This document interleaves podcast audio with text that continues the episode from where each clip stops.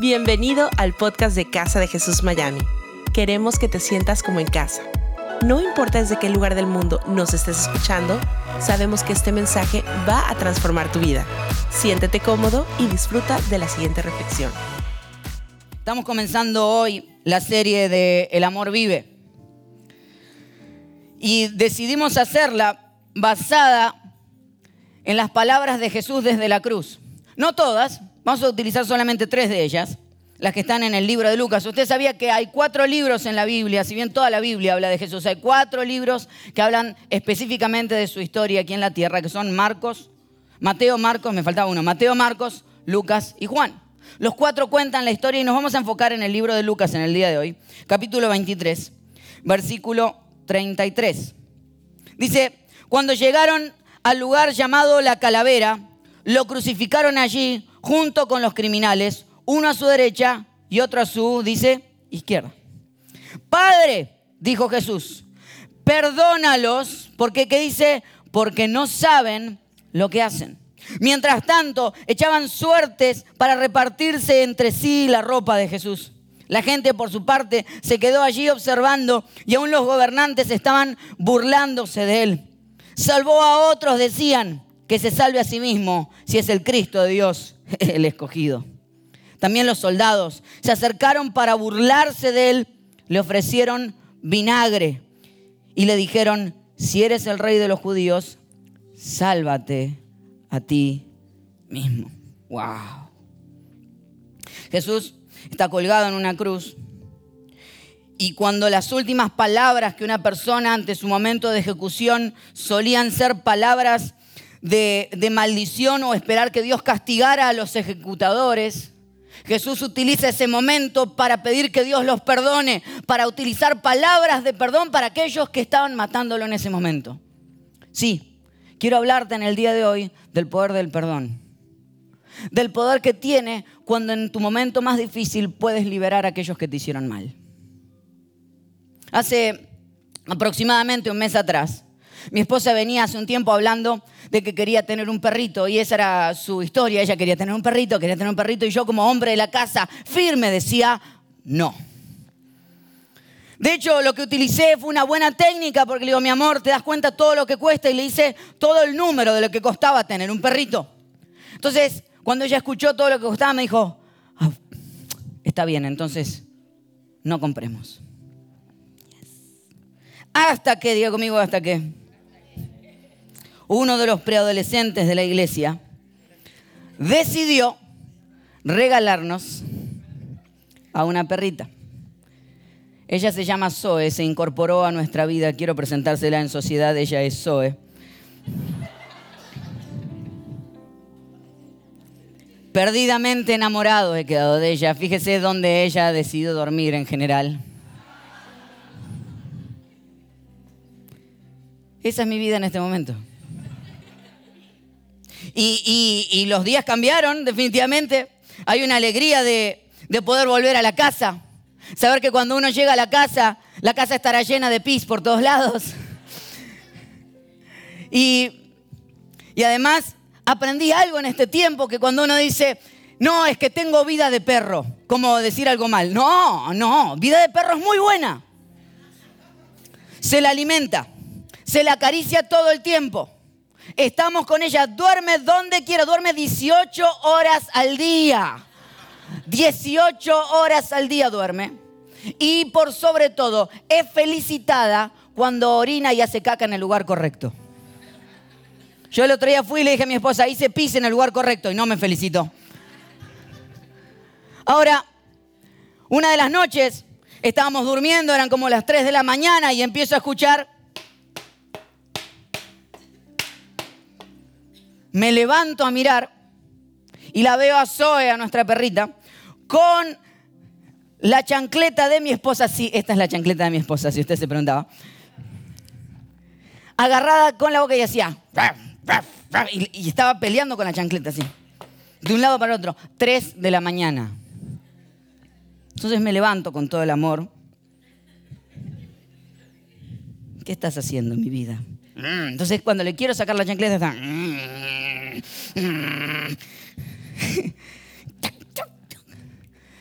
Hasta que le digo, ¿te das cuenta que tendrías que estar durmiendo en este momento? En vez de estar peleando con la chancleta.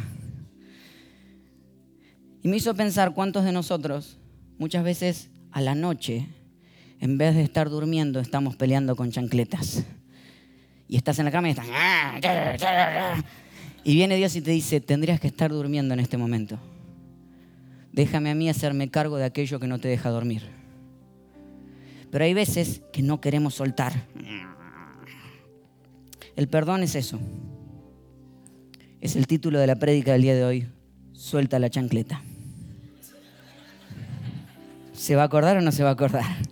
Oramos juntos, Señor, te damos gracias por la oportunidad de acercarnos a ti. Gracias, Señor, porque entiendo, mi Dios, que mientras escuchamos hoy tu palabra, mientras hablamos de un tema tan profundo como el de poder sanar las heridas del pasado y, prepararnos para un futuro mejor, entiendo, mi Dios, que mis palabras no pueden hacer lo que hoy va a pasar, solamente tu espíritu puede hacer lo que hoy va a pasar, que es sanar nuestro corazón y dejarnos soltar y perdonar y entender de que así como tú lo hiciste desde la cruz, nosotros hoy también podemos decir, Señor, perdónalos pues no sabían lo que hacían.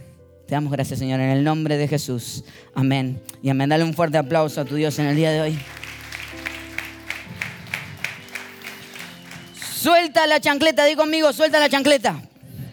Decirle al lado, suelta la chancleta, suéltala.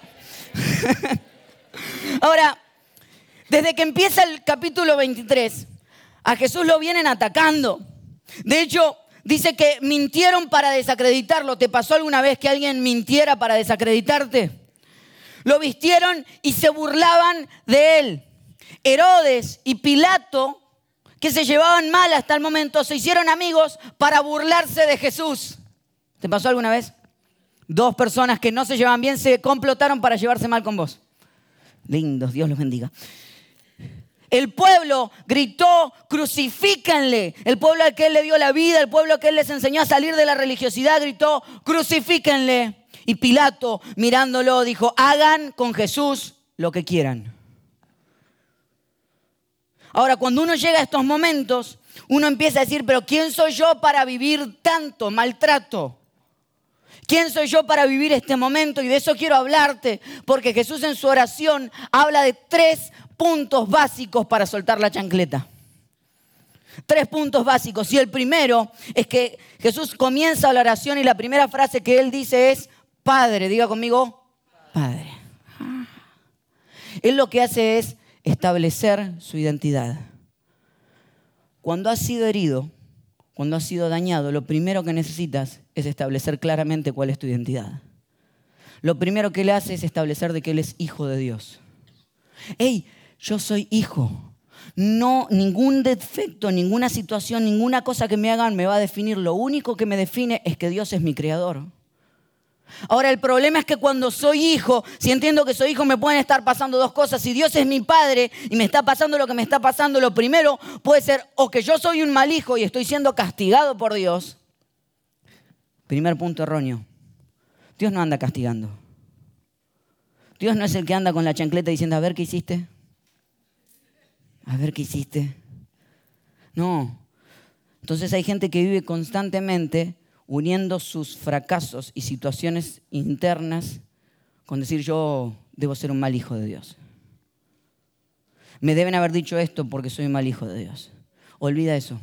Dios no anda buscándote para castigarte, lo que tiene Dios es por tu vida, es amor y lo que mejor quiere es que tengas una vida placentera en esta tierra. Pero quiere sanar tus heridas. Ahora, entonces, si no soy un mal hijo, Dios es un mal padre. Porque entonces Él permite que a mí me pase lo que me está pasando. Pero Jesús sabía muy claramente que su vida no podía estar llena de almohadones. Como cualquier padre sabe que no puede llenar de almohadones la vida de su hijo. Entonces, si él no es un mal hijo, si no eres un mal hijo y él no es un mal padre, entonces necesitas establecer cuál es tu identidad. Necesitas saber que has sido llamado para ser un hijo de Dios y cuando eres hijo de Dios, entonces tu identidad viene solamente de aquel que te creó, no te define lo que hayan hecho contigo o lo que te hayan dicho. ¿Sabes que las personas suelen definirse por lo que les hicieron? El huérfano, la persona violada o maltratada se siente generalmente culpable de lo que le hicieron. dice, no, él me debe haber maltratado por algo que yo hice. porque yo cumplí algún rol en esto. Qué peligroso es cuando en nuestra identidad creemos que somos los culpables de lo que nos pasó. Cuando una persona que ha sido violada todavía la sociedad está tratando de entender que no fue por cómo ella se vestía o se dejaba de vestir. Y lo primero que tratamos de hacer con las personas que han pasado por esto es explicarles que no son culpables. Tal vez lo que Jesús estaba haciendo era establecer su identidad muy claro, yo soy hijo. La identidad no viene de lo que me han hecho, la identidad no viene de lo que me han dicho, la identidad viene de mi Padre, aquel que me creó, aquel que me ama y que me prepara para una vida mucho mejor en esta tierra. Si estás de acuerdo conmigo, dale un fuerte aplauso a tu Dios. Lo peor es que tomamos hasta lo más pequeño y comenzamos a dudar de quiénes somos. ¿Te has dado cuenta que a veces que hay pequeñas frases que te hacen dudar del día? ¿Te cortaste alguna vez con papel? Viste que son pequeñas cortaduras, pero que duelen. Horribles. Ahora, algunos amigos me decían que hay veces que en la vida morimos por cortaduras de papel. Pequeñas cortaduras, pequeñas frases que van directo al corazón. Te levantaste a la mañana, saliste muy feliz y alguien se cruzó y te dijo, te ves más gordo hoy. Ah". Me decían hoy, hace un, rato me decían que hay, gente que le dice a las mujeres, ¿sabes que se te están armando unas arruguitas acá? Entonces las mujeres empiezan a caminar. Son pequeñas frases que van hasta muy profundo y que te tienen toda la noche. Eso le tendría que haber dicho. ¿Cierto?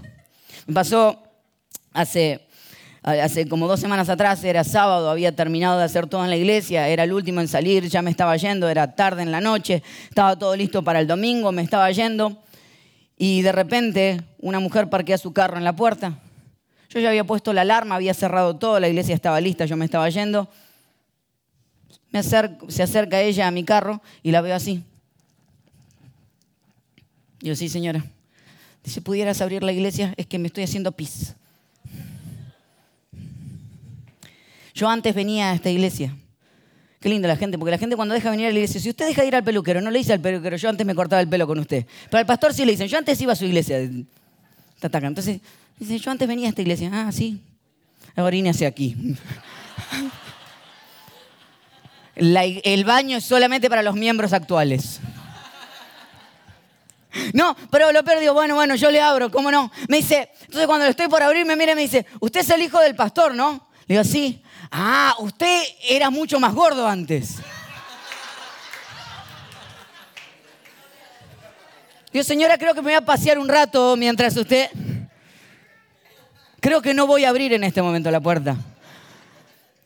La gente a veces cree que porque te conoce tiene el derecho de hablar sobre tu peso. ¿Sabías que cuando hablas de mi peso me habilitas a hablar del tuyo, verdad? Amén, gloria a Dios, recíbelo. O quítalo. Pero, pero son pequeñas frases, pequeños detalles que van demasiado profundo y a veces te dejan diciendo, le hubiese dicho cuando me lo dijo, ah, y a la noche seguís peleando solo como un loco. No, la próxima vez que me lo diga. un gimnasio puso un anuncio espectacular que decía lo siguiente, este verano, ¿qué quieres ser? ¿Sirena o ballena? Una mujer que les envió su respuesta dijo por correo electrónico, ayer vi un cartel con una foto de una chica en un escultural bikini y con la frase de este verano, ¿qué vas a hacer? ¿Sirena o ballena? Respuesta, dos puntos. Las ballenas están siempre rodeadas de amigos. Las ballenas tienen una vida sexual activa, quedan embarazadas y tienen hermosos cachorros. Las ballenas amamantan. Las ballenas están por ahí recorriendo los mares y conociendo lugares interesantes como la Antártida y los arrecifes de coral de la Polinesia. Las ballenas tienen amigos delfines. Las ballenas comen camarones a dos manos. Las ballenas tiran chorros de agua y juegan mucho. Las ballenas cantan muy bien. Las ballenas son enormes y casi no tienen depredadores naturales. Las ballenas están bien resueltas, son hermosas y son amadas. En cambio, las sirenas no existen.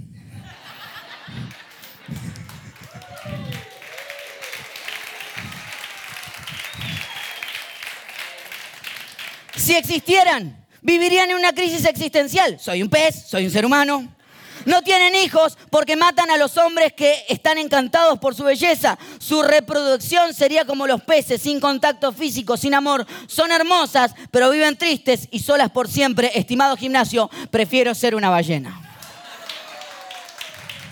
Diga conmigo, yo soy una ballena. Cuando tu identidad está clara, cuando sabes quién eres, nadie puede venir a atacarte y compararte con nadie. Por si yo soy hijo de Dios, no importa con quién estés hablando, quién estás atacando, prefiero ser ballena. Prefiero ser ballena. Claro. Cuando tu identidad está clara, no tienes problema con estos pequeños cortes. Por eso Jesús comienza diciendo, Padre, yo soy tu hijo. Diga conmigo, yo soy hijo. Y si eres hijo, tienes la identidad de tu padre. El que puede ponerte nombre y descripción es tu padre. Y si has creído una sola vez en tu vida una frase que entró hasta, tu corazón y decidió lastimarte y crees que vas a morir por cortadas de papel, yo te digo en el nombre de Jesús que no te va a pasar. Que tu nombre y tu identidad vienen de aquel que te creó. Prefiero ser ballena. Diga conmigo, quiero ser ballena. Entonces lo primero que Jesús hace es establecer su identidad. Y lo segundo es que dice, Padre, perdónalos porque no saben lo que hacen. Ey, la ofensa, ¿contra quién era? La ofensa era contra Jesús. De hecho, era de quien se estaban burlando, era lo que estaban diciendo. Entonces, si se están burlando de Jesús, ¿por qué Jesús dice perdónalos? Tendría que decir yo te perdono. Pero lo que dice es perdónalos porque Él sabe muy claramente que no se están metiendo con Él. Que cuando alguien está ofendiéndote directamente a ti, se la está agarrando directamente con Dios. Mm, perdónalos. El segundo punto es entrega la ofensa. Entender que no es contigo. Entender que no era contra ti. ¿Qué es lo que saldría de tu boca? ¿O qué es lo que sale de tu boca cuando alguien te cuelga de una cruz? ¿Qué es lo que sale de tu boca cuando alguien se te cruza por adelante con el carro? No me lo digas. ¿Me lo digas? Jesús, su primera frase es perdónalos. Perdonar significa dejar ir, significa dejar solo, significa dejar ser, significa no retener, significa dar por terminada una deuda. Tal vez en el día de hoy puedas perdonar y dejar ir, puedas liberar a alguien en el día de hoy puedes liberar a alguien, a ti mismo. Porque la persona que está atada cuando no perdona, eres tú. Porque creemos que no, la venganza está de mi lado y mientras lo sostenga yo puedo hacer algo. Mientras yo sostenga yo puedo tomar venganza de lo que haría. ¿Sabes que la Biblia dice que Dios dice, mía es la venganza? O sea que cuando quiero tomar venganza por mis propias manos y prefiero no dejar ir, en realidad lo que le estoy diciendo a Dios es, ¿sabes qué? No confío en que vayas a hacer un buen trabajo, entonces déjame hacerlo a mí. O prefiero yo hacer el daño que tú no vas a hacer. La venganza establece ese tipo de cosas. Que lo que quiere venir es Dios es a quitártelo y lo que estás haciendo es sostenerlo. Mm. Suéltalo. Porque el problema es que cuando no entregas la ofensa, el único que se está haciendo mal eres tú. Es que no saben lo que hacen. Es que las personas que te dañaron no sabían realmente lo que hacían. No sabían lo que estaban dañando internamente para siempre. Y es cierto. El problema es que nos lo tomamos personal. No era conmigo, no, no era contigo. Escuché esta semana, hace un par de semanas, escuché un concepto de un hombre que dice que hay muchas personas que son camiones de basura. ¿Has escuchado el concepto alguna vez? Dice que las personas hay veces que son como camiones de basura. Esto pasó ante un hombre que iba camino al aeropuerto y otro carro se le cruzó delante el hombre que manejaba el carro que se cruzó adelante se baja y luego no solamente de cruzarse delante de este otro hombre, empieza a insultar a aquel que iba conduciendo detrás, que no había hecho nada malo. El conductor que iba detrás, que no había hecho nada malo, lo único que hizo fue mirar a través del vidrio y saludarlo sonriendo.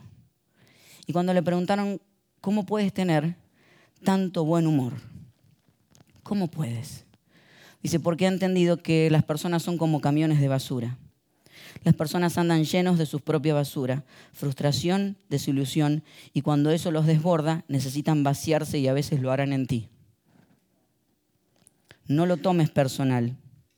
Y lo más importante, no dejes que esa basura se instale en tu corazón y se esparza a otros. No es contigo. Perdónalos. Y cuando vengan a herirte, lo que vas a hacer es, al mejor estilo Taylor Swift, shake it off. Sacúdelo de encima. Diga con shake it off acá conmigo. Shake it off, shake it off. Sacuda. Sacúdeselo. Algunos que están diciendo, debe ser un apóstol nuevo, Taylor Swift. Hay que tomar el estilo Taylor Swift, shake it off.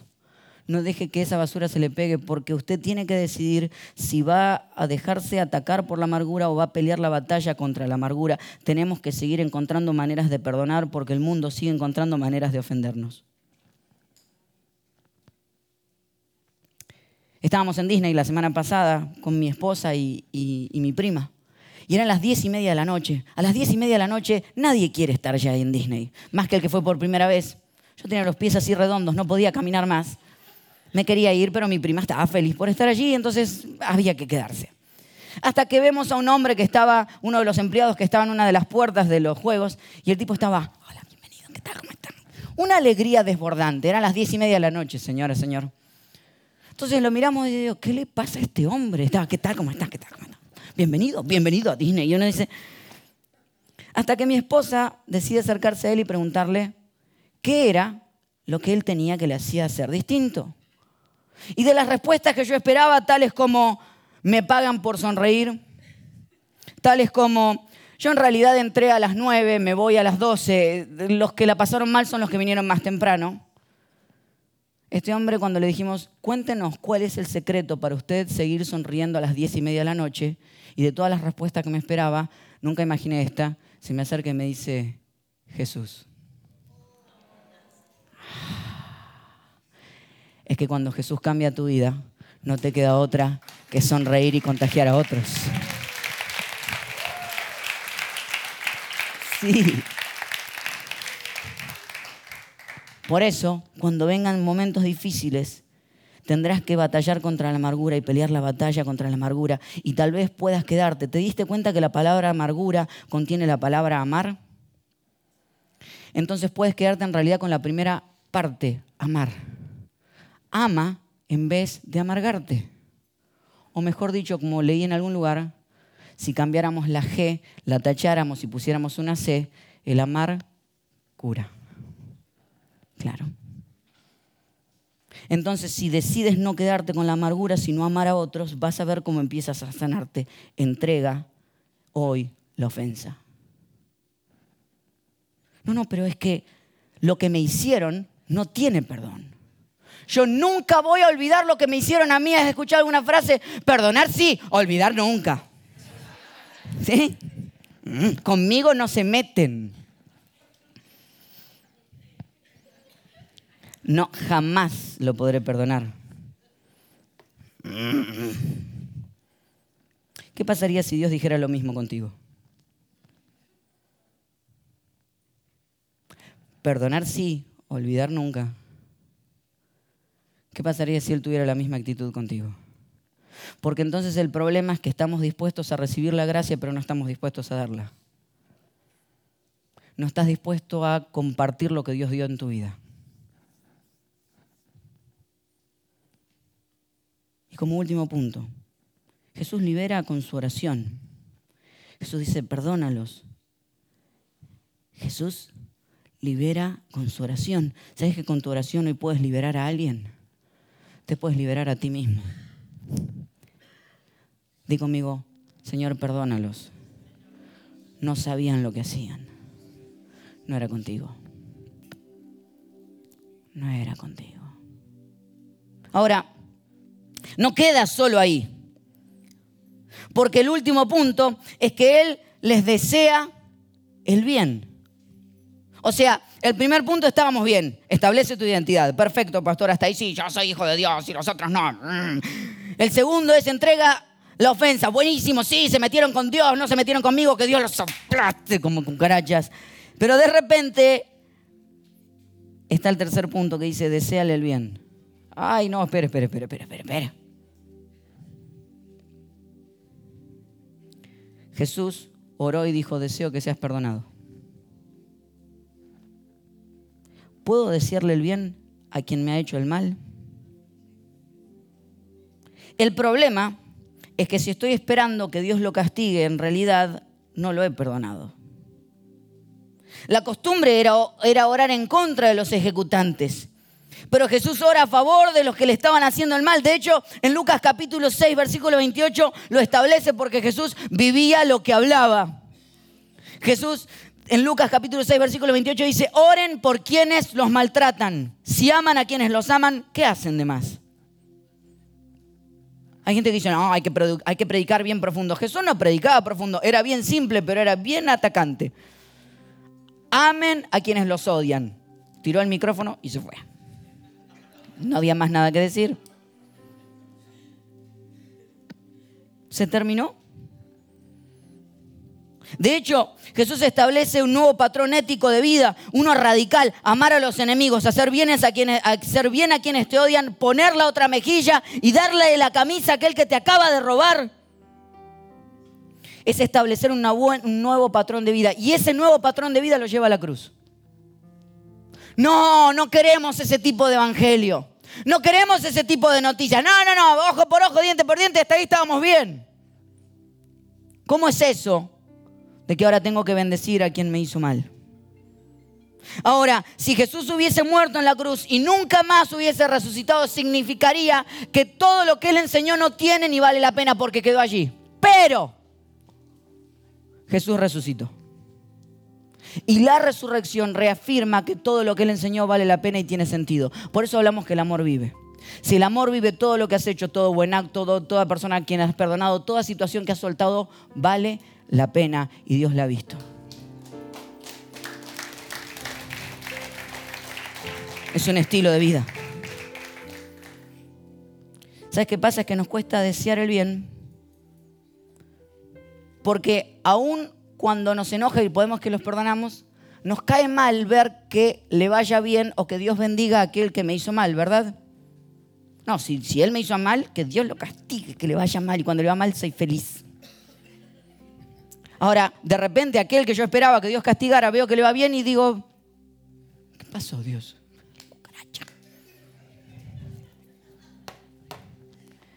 Pero de repente le va bien aquel a quien querías que le fuera el mal. Realmente el Evangelio real es poder orar para que aquellos que te hicieron mal les vaya bien. Porque entonces, si no, tus amigos puede que estén más, tus enemigos puede que estén más abiertos a la gracia y el amor que tú mismo. No, la gracia la recibí, pero no estoy dispuesto a darla. Perdonar es soltar. La historia habla que Dios, su gracia y su compasión son para todos, aún los que te hicieron mal. Es así de doloroso. Ok, pastor. Entiendo bien claro que me toca establecer mi identidad que necesito entregar la ofensa y puedo desear el bien, pero ¿qué hago con estas heridas que tengo dentro? Porque las heridas son ciertas. Cuando entraste hoy, te dieron algo, ¿verdad? ¿Lo tienes por ahí? Repartimos perlas para todos aquellos que entraban hoy en la iglesia. Uno decía, qué? ¿Para qué es esto? Es porque quiero que te la lleves y te acuerdes de lo que vamos a hablar en este momento. Porque mi último punto es que debes transformar tus heridas en perlas. Una ostra que no fue herida no produce perlas. Las perlas son producto del dolor, resultado de la entrada de una sustancia extraña o indeseable en el interior de la ostra, como un parásito o un grano de arena. En la parte interna de la ostra es encontrada una sustancia lustrosa llamada nácar. Cuando un grano de arena penetra en ella, las células del nácar comienzan a trabajar y lo cubren con capas y más capas para proteger el cuerpo indefenso de la ostra. Como resultado, se forma una linda perla. Una ostra que no fue herida de alguna manera no produce perlas, pues la perla es una herida cicatrizada. Lo mismo puede suceder con cada uno de nosotros. ¿Ya se sintió herido por las palabras rudas de alguien? ¿Ya fue acusado de haber dicho cosas que no dijo? sus ideas ya fueron rechazadas o malinterpretadas, ya sufrió el duro golpe del prejuicio, ya recibió como respuesta la indiferencia, entonces produzca hoy una perla. Cubra sus resentimientos con varias capas de amor. Lamentablemente son pocas las personas que se interesan en este tipo de movimiento. La mayoría solo aprenden a cultivar resentimientos y rencores, dejando las heridas abiertas y alimentándolas con varios tipos de resentimientos pequeños y por lo tanto no permitiendo que cicatricen. Así, en la práctica, lo que vemos son muchas ostras vacías, no porque no hayan sido heridas, sino porque no supieron perdonar, comprender y transformar en dolor, el transformar el dolor en amor. Suelta hoy la chancleta y haz una perla. Todas las heridas que hayas recibido, todas las palabras que te hayan dado, puede ser lo que Dios utilice para sanar a otros. Hazte un collar de perlas. Brilla y resplandece. Porque eso es lo que Dios quiere hacer en tu vida en el día de hoy. Cerremos nuestros ojos. Señor, te damos gracias, Padre, por la oportunidad de perdonar. Señor, hoy perdonamos, hoy soltamos, hoy dejamos ir. Di conmigo, Señor, perdónalos. Dilo conmigo, Señor, perdónalos, porque no sabían lo que hacían. Mi Dios, declaro sobre la vida de mis amigos y hermanos que hoy están aquí, que tú nos sanas que tú transformas cada una de nuestras heridas en perlas, que aquellas cosas que parecían que nos destruían, en realidad tú estás comenzando a hacer algo nuevo a través de tu vida y de nuestra vida. Señor, declaro que hoy entregamos todas nuestras heridas y tú nos devuelves un collar de perlas. Declaro, mi Dios, de que hoy soltamos aquellas cosas que nos han hecho mal durante tanto tiempo y hoy nos abrazamos a tu esperanza, nos abrazamos a tu amor y creemos, Señor, creemos, mi Dios, creemos en el nombre de Jesús que cualquier herida, cualquier circunstancia que hemos pasado, en realidad se transformará en perlas preciosas delante tuyo. No más heridas, hoy por hoy, perlas en tu nombre. En el nombre de Jesús. Amén. Y amén. Dele un fuerte aplauso a su Dios, casa de Jesús. Déselo bien fuerte. Gracias por habernos acompañado en esta enseñanza de Casa de Jesús. Sabemos que te ha sido de mucha ayuda y seguro también lo podrás hacer para tus amigos y familia. Así que te invitamos a que lo compartas en tus redes sociales y a que nos dejes tu comentario en iTunes. Para más información de nuestras actividades o para conocer más de nuestra iglesia, puedes ingresar a casadejesús.com y seguirnos en nuestras redes sociales. Antes de despedirnos queremos declarar bendición sobre tu vida. Que el Señor te bendiga y te guarde, que Él haga resplandecer su rostro sobre ti que tenga de ti y de nosotros misericordia y que ponga en tu vida paz